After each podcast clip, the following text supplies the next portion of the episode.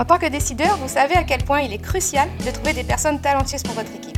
Pour améliorer vos efforts de recrutement et de développement de personnel, vous devez vous assurer que vous comprenez les différents types d'intelligence de vos employés potentiels et actuels. Dans ma newsletter, je propose un test d'intelligence multiple qui vous permettra d'identifier les forces et les faiblesses de vos candidats. En utilisant ces résultats, vous pouvez adapter votre stratégie de recrutement. Alors ne manquez pas cette opportunité et découvrez le test des intelligences. On vous a souvent dit, au boulot ou à la maison, que si vous n'avez pas assez de résultats, c'est parce que vous ne travaillez pas assez. En gros, que plus tu vas travailler, plus tu obtiendras de résultats. Et probablement, on vous a aussi dit que euh, les heures supplémentaires, c'était la clé du succès. Alors qu'est-ce que ça veut dire? Ça veut dire donc que tu vas passer toute ta journée au boulot?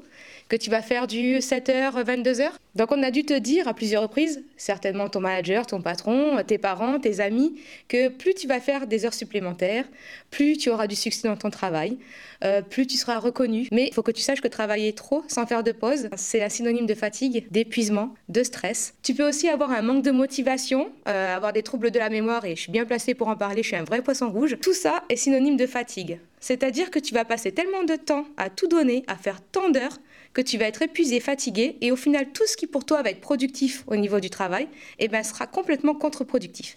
Et tu finiras par certainement par ressembler à un zombie.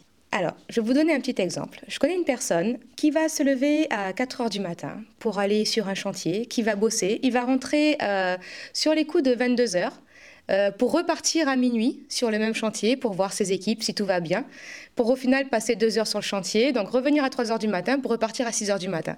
On est bien d'accord que ce n'est pas une vie. Je vous parle d'une personne qui est euh, père de famille, qui a trois enfants, donc qui doit gérer aussi son foyer, sa famille. Et au final, qu'est-ce qui se passe? Il voit pas sa famille, il voit pas ses enfants, il perd sa joie de vivre, il fait plus de hobby, plus de euh, jeux de cartes, plus de golf, plus de pétanque entre amis. toutes ces petites choses, des plaisirs de la vie, en fait, n'ont plus aucun sens parce qu'il passe tout son temps à bosser. Et alors, et vous, qu'en est-il de vos activités? Qu'en est-il de vos activités en famille, vos activités pour vous? Est-ce que vous profitez euh, de toutes ces heures de travail, tout cet argent que vous avez pu gagner en travaillant autant? Est-ce que vraiment vous en profitez?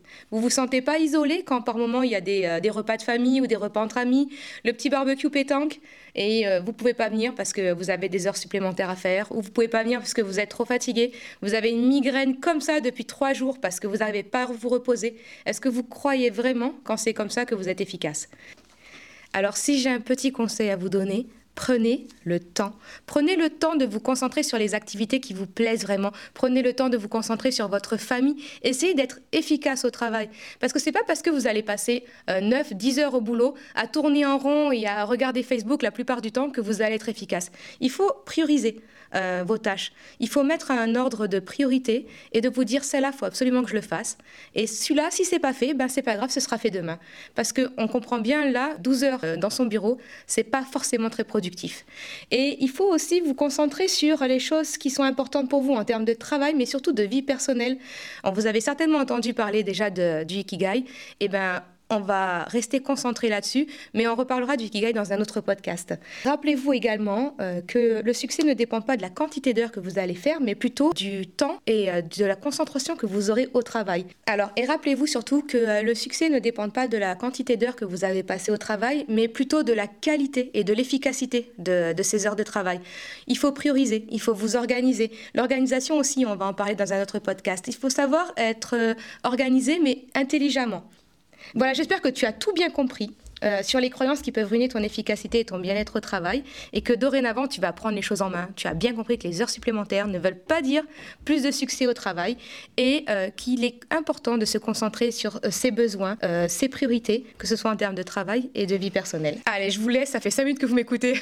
Allez, voilà, ça fait 5 bonnes minutes que je vous parle de toutes ces heures sup et du boulot. Je vous laisse, n'oubliez pas, organisez-vous, et merci de m'avoir écouté. Ciao, et n'oubliez pas, cœur fleur fleur.